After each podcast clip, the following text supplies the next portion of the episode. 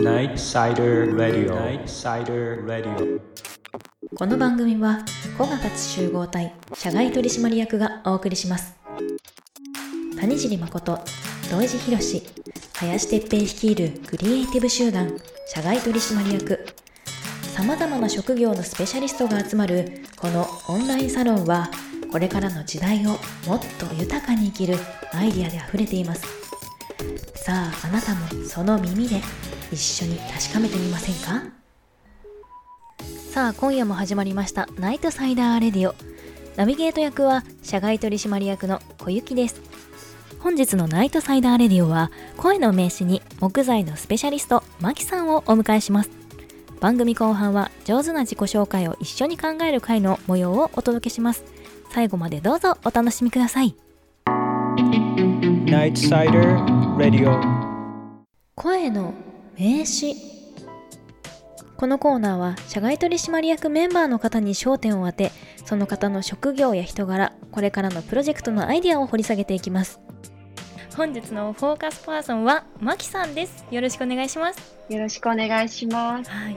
それではまず簡単に自己紹介の方をお願いします。はい、私はあの三重県の熊野市というところに住んでいて、製材商に勤めてるんですけれども、製材所ってあのちょっとピンとイメージが来ないかもしれないんですけれども、木材でその家づくりに使う床板ですとか、家の骨組みに使う柱材ですとか、針材桁材とか、あとは室内に使われる窓枠とか階段材とか、そういったあの細かいものまで、まあ、住宅に使う材料とかをあの作っている会社になるんですけれども、はいまあ、そういった木に携わる仕事をしています。であのもともとはあの東京生まれ、東京育ちで、まあ練馬区っていうところをずっと過ごしてたんですけれども、東京に住んでる時は木に対してはあの、まあ、嫌いではなくて、まあ、好きだったんですけれども、まあ、全然詳しくないっていうようなところで、まあ、マンションに住んでたこともあって、木とはまあかけ離れた生活をずっと過ごしてきたんですけれども、まあ、ひょんなことからこの熊野というところに移住してきて、今こういったあの仕事をしています。なるほどありがとうございます。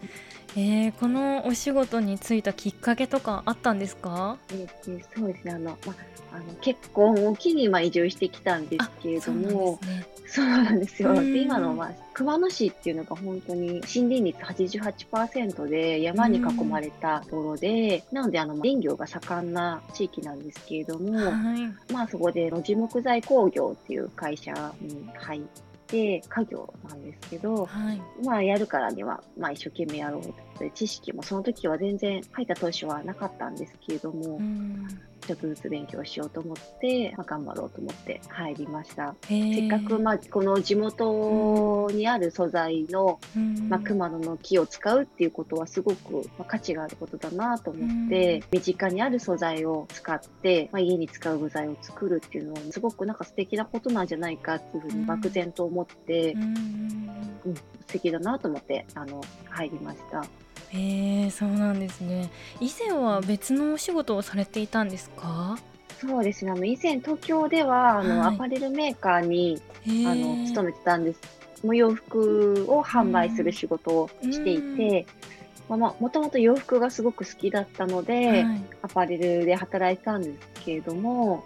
まあ、その時はあのあんまり好きじゃないなっていう、なんか好みではないなっていうような洋服も販売しなきゃいけないっていう、なんかもどかしさもちょっと感じながら、あの仕事をしていたっていうのもありますね。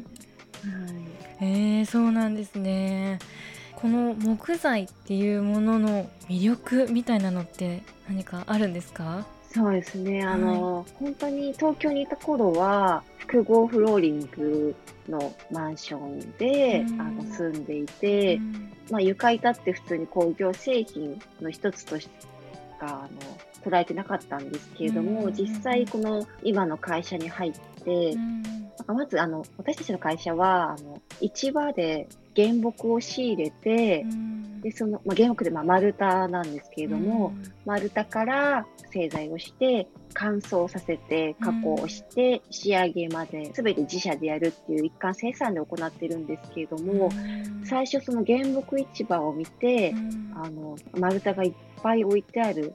様子を見てすごいあの無限に木ってこんなにあるんだみたいなところにまず驚いてで東京ではなんかそういった光景って見られないことだったので、まあ、本当に違った世界に来たんだなっていうのまずそこになんか驚いたっていうか、で実際その製材の工場を見た時に、まあ、そこでも驚いたのが木ってあの、まあ、本当自然のものなので、一本一本やっぱり全然違うんですよね。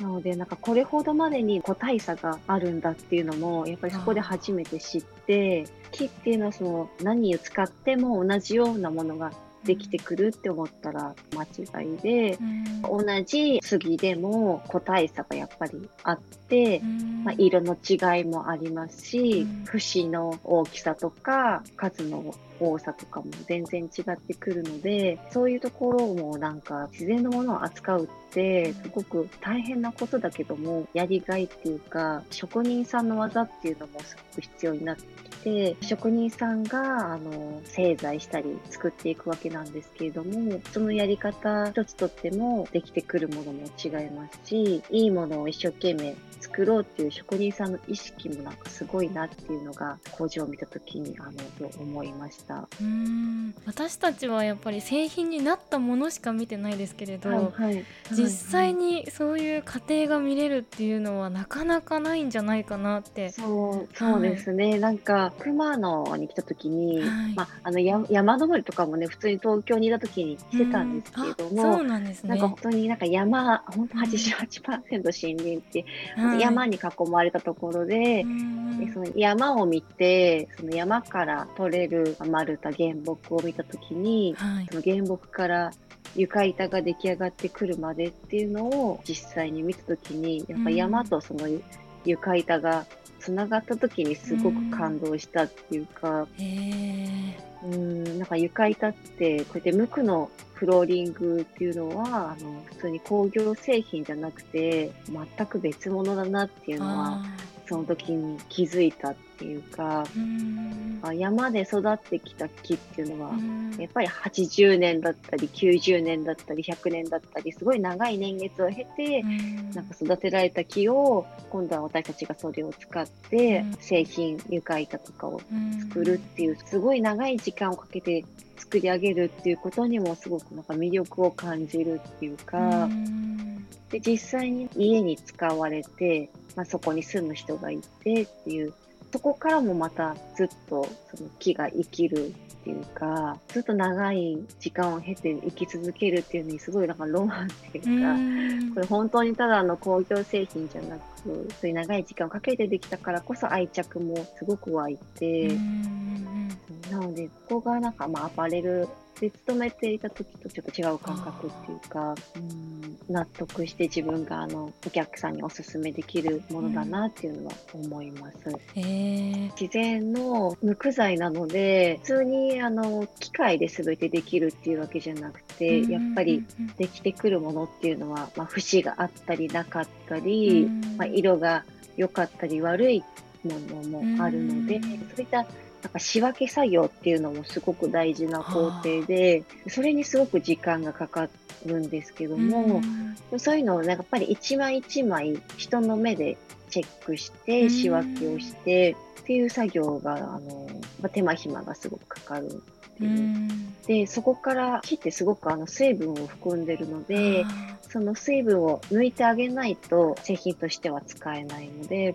乾燥っていう工程もすごく大事な工程なんですけれどもそれもあのただ、まあ、乾燥機に入れてスイッチを押すっていうわけではなくて、そのまあ、サイズによってですとか樹種によって、まあ、温度を変えたり時間を変えたりとかってする工程っていうのもすごくノウハウが大事でそこを乾燥からあの上がってきて、まあ、加工を今度はしていく時もやっぱり木ってすごく一枚一枚癖があったりするので職人さんがその木の癖を見ながら加工をしたりとか本当に丁寧に加工していくのでそのその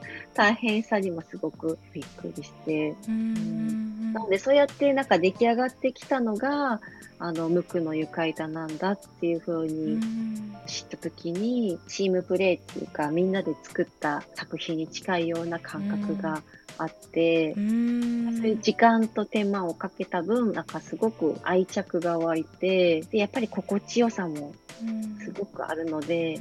まあ、100%自分がいいなって思ってお客様におすすめできてるのはあのすごく幸せな仕事をしてるなと思ってますね。私たちの業界って、うん、あの分業制のところが、はい、あのまだまだてか、まあ、結構多いので、うん、なんかせ製材だけですとか、うん、加工だけとか、乾燥は外注に委託するとか、はい、ところが多いんですけども最初から最後まで一貫してやるっていうところはなかなか少ないので、はい、全てに携わって管理してっていうのは稀なあの工場かなとは思います。そうなんですね。はい、え、マキさんの工場って見学とかできるんですか？あ、もうできますできます。あの今日も来て今日も大阪から、うん、あの関井さんが来てくださってて、で来週もあのこれから家づくりを始められるおせっ様が、その方はあの奈良から来てくださったんですけども、はい、あの本当に見ていただきたくて、あの特になんかそれから家づくりを始められる住まい手の方には本当に見てほしいなって思うのは、家庭を見ると、あの愛着が本当にぐんと増すっていうかまあ、あのもちろん家に対する愛着もそうなんですけども、その木材に対する愛着っていうのは、あのすごく増すと思うんです。そのまあ、山を見てそこから取れてくる木を見て製品を作ってる人とか工程とかを見ていただくとなんか安心していただけるのかなっていうのもあるのでその家づくりに使う、まあ、床板とかもそうですしなんかもう見えなくなってしまう柱とかもそうなんですけど、うん、見えなくなるからこそどんな材料を使っているのかって知ることはすごく大事なことだと思うので、うん、それを見ていただくことによって安心感も湧くと思いますし、うん、表しで見える柱とかあの針材とかを実際に工場に来ていただいて選んでいただくこととかもできるので、へえ楽しそうそれ。そうそう。でそれそういうことをしていただくと、まあ、よりなんか家づくりの楽しさが増すっていうか、う実際になんかお家が出来上がった時に、これ熊野まで行って選んだ柱だよねとかっていう、なんかいい思い出とかにもね、お子さんとかに話すともすごく素敵だなと思いますし、なんか一つでも楽しいことが増えると、まあ、細かい柱を選ぶとか、細かい話かもしれないんですけども、なんかやっぱり絶対楽しいと思うので、うん、ぜひあのそういうのはあの来てほしいなっていうのはあの思います。一般の人でも買えるものなんですか？あ、そうですね。あの、うん、全然あの買っていただけるので、であのやっぱり一般の方だとあの初めにやっぱりある程度あの説明させていただきたいので。はいあのまあ、こうやってあの Zoom とかオンラインを使って、無垢材のまあ、性質ですとかあの種類とか、メンテナンスのこととかについては、あのオンラインで初め打ち合わせさせていただいてから実際に製品を決めていただいて、ご購入されるっていう流れで最近はちょっと、うん、なのでまああの結構本当に三重県の熊野市っていう田舎の会社なのであのオンラインを使っていろいろそういった製品説明はあの結構最近盛んにしてますね。えー、そうなんですね。はい、いや一度受けてみたい。結構あのコロナになる今のこの状況の前からもともと本当にどこの地域に行くにも遠いので、うん、東京までは5時間ちょっとかかって。で大阪とかも、まあ、車でなんですけど、3時間とかかかるので実際なんかお客様のところまで訪問するっていうのがなかなか頻繁には難しいので。最近は本当にオンラインで打ち合わせっていうのはすごく増えてますね。えー、でも本当にそれは強みですよね、はい、これからは。そうですね、まあ、パッとつながるので、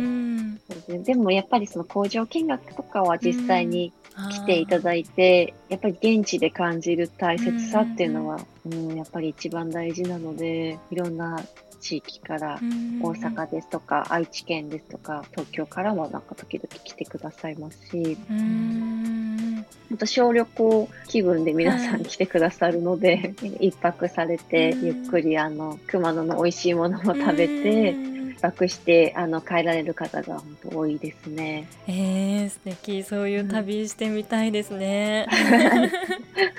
ぜひぜひ来てください今度。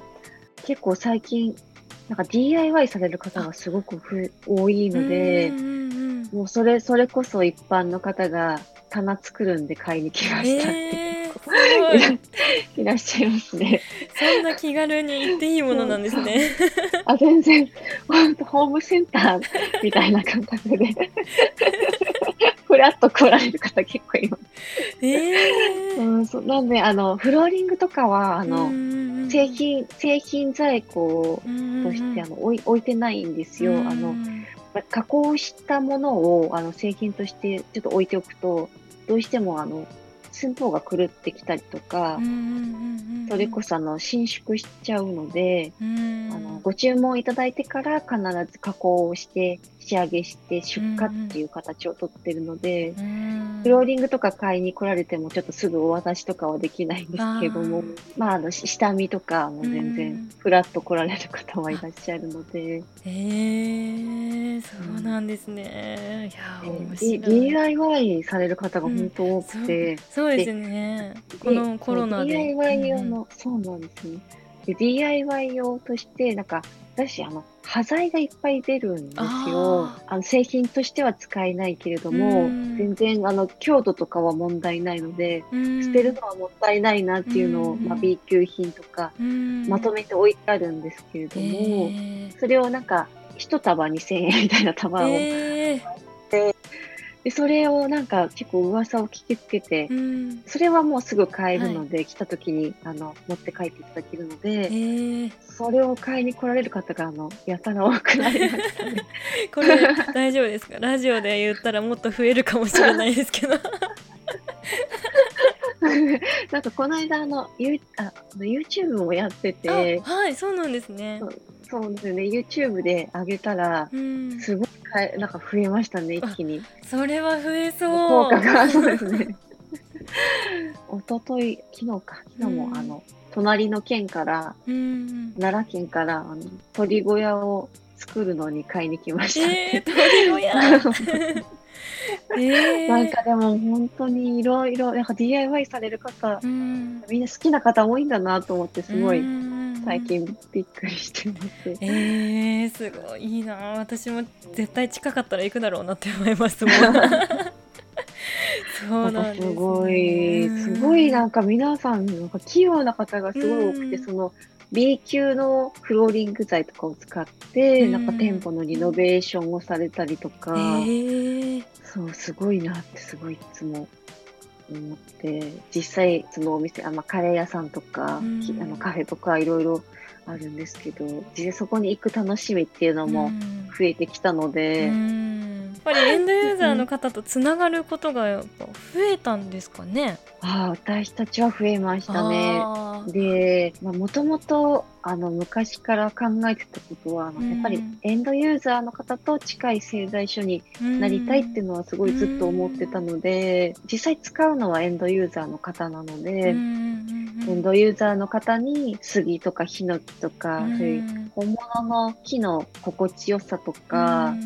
っていうのを、まあ、木の良し悪しも欠点とかももちろんあるので、そういったことも全部含めてなんかお伝えできたらいいなっていうのはすごい思ったので、今実際なんか結構エンドユーザーさんからの問い合わせが増えて、まあ、こうしてオンラインを使ってあの直接木の性質とかをお伝えできているので、それはなんかすごく最近はあの嬉しいことですね。本当になんか、すべて知っていただいてたいただいた上でなんか選んでいただくのが大事なことだなと思いますし、で実際私もそうだったので、あのすごく思うんですけど、マンションに住んでる時って、複合フロンって本当にあの表面だけ木で、その下はもう違う、あの偽偽物だよっていうようなことに全然知らなか気づくわけもなく知らなかったので、そういった複合フローリングと無垢フローリングの違いっていうのを、やっぱり知らない方ってあのまだまだたくさんいらっしゃると思うので、なんかそういったことの違いっていうのも、なんか知っていただきたいなっていうのは、なんか思いますね。本当に木への愛が伝わってきますよね。そうですね この社外取締役で今やってるプロジェクトとかってあるんですか、うん、今は特にはないんですけど、うん、これからなんかちょっとやりたいなっていうのはちょっと思ってることはあって、うん、なんか今、あつきさんが奈良プロジェクトで学生のか、メンバーの方と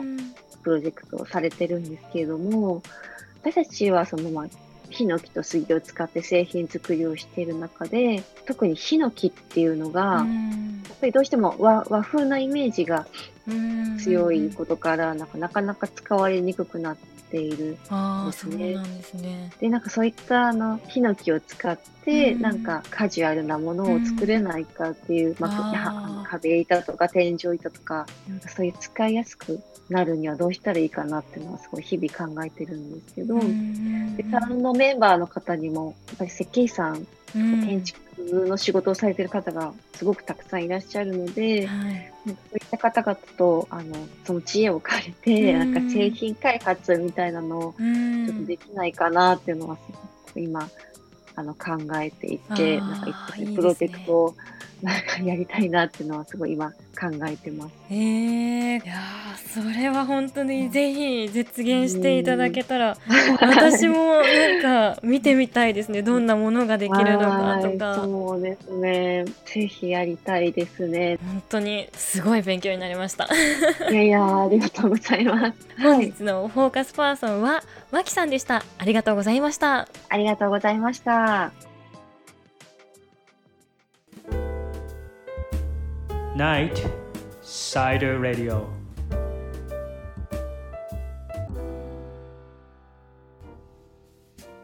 ここからは上手な自己紹介を一緒に考える回の前回の続きをお届けします。ぜひお聞きください。はい、えー、そうしましたらじゃあ言葉のプレゼントタイム いきたいと思います。じゃあちょっと一人ずつこの人にはこんなのがいいんじゃないかなっていうアイデアだしっていう感じなんですけどうんこの順番からすると私ですね。何かありますでしょうか？あじゃあ確かに。ややっぱり小雪さんの一番の売り声の良さだと思います、えー、嬉しい。本当ですか、うん、うん、お話ししてる時も、うん、お話も分かりやすいし。うん本当に嬉しいです。私実は自分の声あんまり好きじゃないんですよね。えー変な声って思ってます。でもめっちゃ嬉しいです。そういう風に言っていただけると。ありがとうございます。えー、何かありますか？他にも。あはい。はい。えっとなんか自己紹介も聞いてすごいいろんな興味を持ったことあったんですけど、うん今の時間を一緒に過ごしてというか、このラジオを多分やられてるのもあって人に話を聞いたり聞き出すのがすごい上手だなと思って。えー、本当ですか？それが自己紹介の時になんか人の話を聞くのが得意とか、あ、得意じゃなくても好きとか言ったら、多分なんかもっとコミュニケーション取るの楽しくなりそう。聞いた人も楽しくなりそうだなって思いました。確かに確かに。えー、嬉しいですね。やっぱ人のお話聞くのすごい好きなんですよね私。だからこういうのはワクワクします ありがとうございます。ありますか？何か？なんか参考にならないかもしれないんですけどただ小雪さんを褒めるみたいな感じになっちゃうんですけど なんかあの小雪さんのテンションに持ってかれてみんながなんか笑顔になるようなえー、なんかすごい楽しくなる雰囲気を持ってると思います。えー、めっちゃ嬉しい まあちょっと自分では言いにくいと思うんですけど恥ずかしいですねちょっと純粋に思ったのでプレゼントしておきます。えー、めっちゃ嬉しいです。ありがとうございます。えー、もうなんかこれちょっと照れますね。ああ、もう本当にありがとうございます、皆さん。えー、そうしましたら、真央さんにプレゼントする言葉、何かある方いらっしゃいますか？じゃあまたはい、私から。はい、お願いします。なおさんあのニコニコしてほんわかな雰囲気なのになんか小学校の頃から生徒会運営されててって高校のから、うん、の時の大学へ進学への判断もすごくしっかりしてますよねそのギャップがうん、いいなって思いました。確かに。恥ずかしいですね。これ結構でも恥ずかしいけどめっちゃ嬉しいですよね。あとうんダンスが好きっていう話もねすごく興味があって見てみたいなって、うんまあダンスしながら自己紹介とかできますそれすごい。冗談だけど それすごいですね。すごい。かかみんなで真央さんのダンス見る会したい？です。あ、したい、したい、したい、発表会みたいな感じです。喜ぶ人いっぱいいそう。いや、絶対いますよ。ファンが増えそう。えー、なるほど。いや、私が。真央さんにプレゼントしたいなって思った言葉は人との関わりを大切にされてる方なのかなってすごく思ったんですよね学科を選ぶ時にいろんなまあインダストリアルの学科とかいろんな人とこう関われるようなところを選んだって言ってたのでなんかそれってすごく大切なことなんじゃないかなって思ったんですよやっぱりなんかそういう雰囲気がこうパッと見た時にあってなんかこう誰でも受け入れてくれそうなすごい素敵な笑顔だしなんかそういう風に言われるとああこの人と関わってみたいなって思うような気がしました。ありがとうございます。えっと、なんか、すごいしっかりしてるなってずっと思ってるんですけど、うんなんかすごく先のことまでちゃんと考えてるっていうのがすごい素敵だなと思ってて、うんあとはやっぱり行動力がすごいあるのではないかなと。まあ、北海道から福岡にうんまあ、さっき堀の話なんですけどでも多分なかなかは、まあ、そこまで全国に視野広げちゃったらうん大した話でもないかもしれないけどでも私はあの私の話をすると福岡も考えたんですけど、うん実家から遠いっていう理由で京都に変えたので、へえ まあ、なんかその大胆さとか行動力っていうのがすごいあるのではないかなと。で、マヨさんの強みなのかなと思いながらう聞いてんました。確かに確かに。じゃあ次はとかのさんへ言葉のプレゼントある方いらっしゃいますでしょうか？また私から。はいお願いします。花さんってあのあどけなくって可愛らしい感じなんですよね第一印象が。うん。なのになんか料理が好きっていう話を突っ込んだらなんかお酒に合う料理っていう。またこれも意外性な。意外性な確かに。話題になって。そうその辺もっと聞きたいなって思いました。うーん。そうだからなんかそう、うん、興味を惹かれる人です、うん、うん確かに確かに。ありがとうございます。真央さんはどうですか？そうなんかさっき多分自分でもおっしゃってたんですけど論理的に考えるのがなんかどちらかというと好きっていうそのおじさん本当の話でうん。言ってたんですけど、ん。その話してる時も本当に論理だって話されてて、うん。それがすごい話も分かりやすいしなんかもっとこういうこと聞きたいなって思わせてくれる話し方をうんしていて、それがすごい魅力的だなと思いました。うんありがとうございます。照れますね、これ。これは本当に照れるやつですね。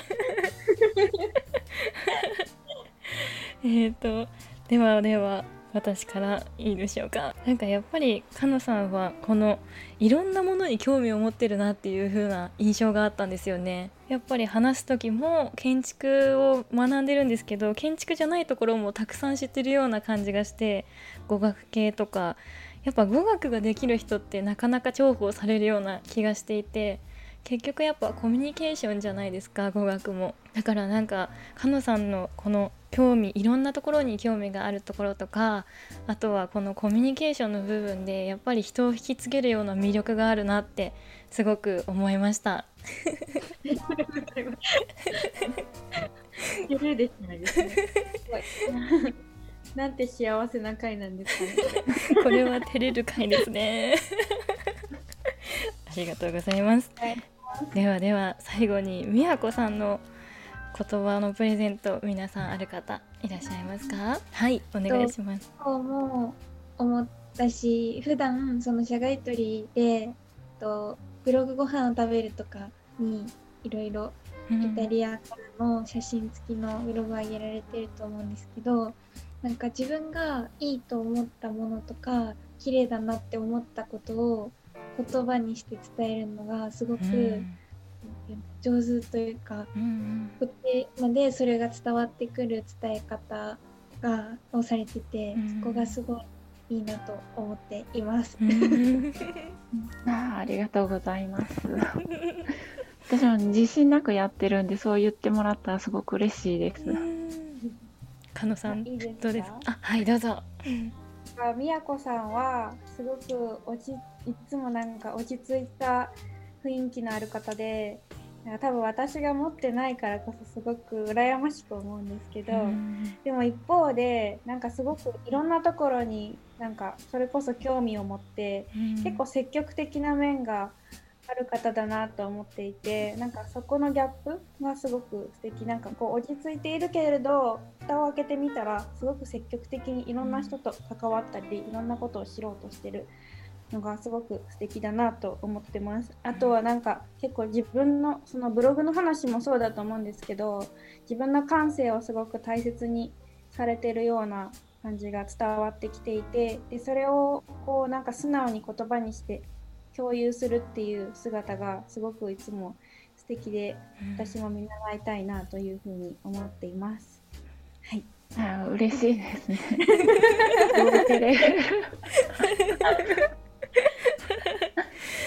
でもね、本当はね、全然落ち着いてないんですえよ。ー、そうなんですか？嘘。でなんだろう。落ち着いてないからこそちょっとここは発言控えめにして聞いてよって、本当ですか？やってるだけなんで全然。えー、でもなんか素敵だなってと思いますね、えーじゃあ私からもよろしいでしょうか？えー、っと私がまず第一印象が思ったのが何もかもがすごい美しいなって思ったんですよね宮子さんの なんかもちろんあの見た目の方もすごく美しい方でしかもなんかこう考え方とかあと興味を持ってるものっていうのもすごい美しいものが多いなって思ったんですよね。やっぱガラス工房の話とかベネツィアの話とかなんかそういうイメージがパッと見た時に湧きやすいなって思っていて趣味がワインって言っていたのもすごいかっこいいしなんか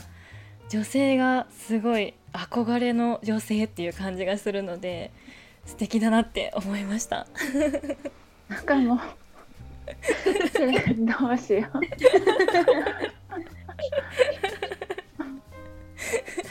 これはすごく照れる回ですね。なんか画面よく見えてないんじゃないですか。米ちぎり大会に変わりましたね。そうですね。まさかまさかこんな風になるとは私も実は予想してなかった あー本当に楽しかったです。本日は本当に集まっていただきありがとうございました。ありがとうございますお送りしてまいりましたナイトサイダーレディオエンディングのお時間です番組ではあなたからのメッセージをお待ちしております。コメント欄に記入していただくかラジオ部のメールアドレス社外取り .radio.gmail.com 社外取り .radio.gmail.com までお願いいたします。あなたからのメッセージお待ちしております。それではまた来週もお会いしましょう。お相手は社外取締役の小雪でした。この後もどうぞ素敵な夜をお過ごしください。